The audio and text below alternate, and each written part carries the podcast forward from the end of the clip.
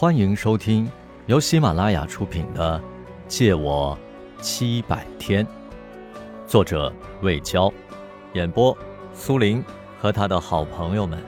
欢迎您的订阅。第四十九集，圣音比以往更喜欢独处，因为他跟不上别人跳跃的思维，觉得对话很累。可他的班长总爱找他谈心。那女孩梳着高高的马尾。鼓着明亮的眼睛，带着普度众生的热情。他善于晓之以理，动之以情，再配上温柔的拍肩动作，据说激励过无数失意的青年。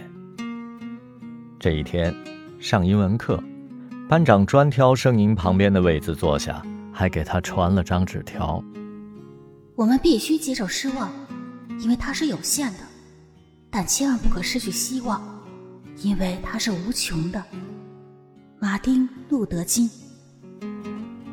课后，班长随他一起走出教室，说：“好久没看他打球了，操场上缺了一道亮丽的风景线。”声音直戳戳的问他有何贵干。其实他料到了，他来动员他是为了参加电子工程系组织的雁西湖之旅。他说：“全系同学都报名了。”只差他一个。声音斩钉截铁地说：“现在没有心情旅行，就是系主任来劝也没用。”班长听了也不生气，他强调说：“这不是普通的旅行，是生态环保学习。”他要求从大局出发，珍惜这个集体活动。圣英说：“他不是领头羊，不去不影响大局。”可班长说自己是领头羊啊，他的责任就是不让一只羊掉队。圣英从没见过这么难缠的女人啊，不由得心烦意乱。班长这时又开始打起柔情牌了。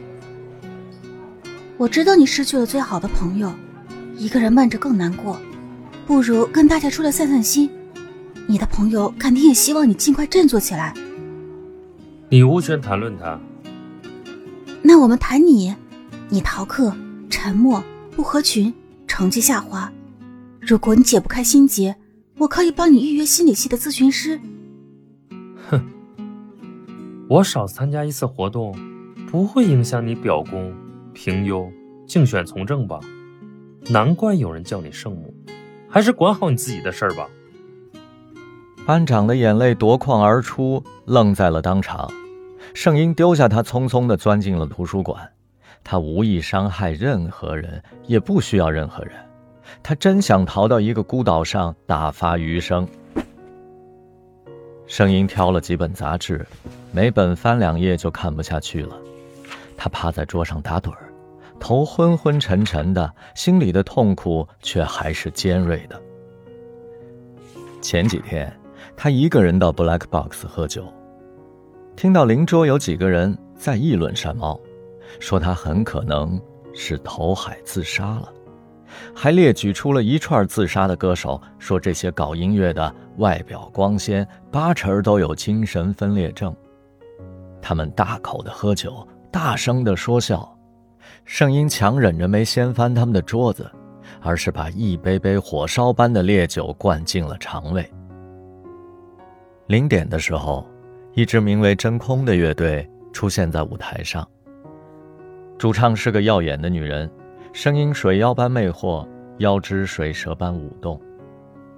老板杰瑞无意中碰触到圣音的目光，向他投来了尴尬而略带歉意的一瞥。实际上，圣音对酒吧老板还是充满感激的，至少门厅的墙上还留存着 Prayer 乐队的照片儿。旧人已去，新人必来。酒吧要维持生计，签约新的乐队太正常了。谁让山猫死了呢？死了，就只能被忘记，被遗忘。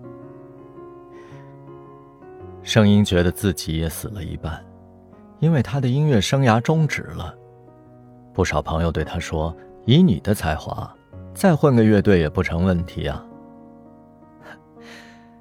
可他们不知道，找一个真正的知音和搭档，就像海底捞针啊！本集播讲完毕，收藏、订阅不迷路，下集精彩继续。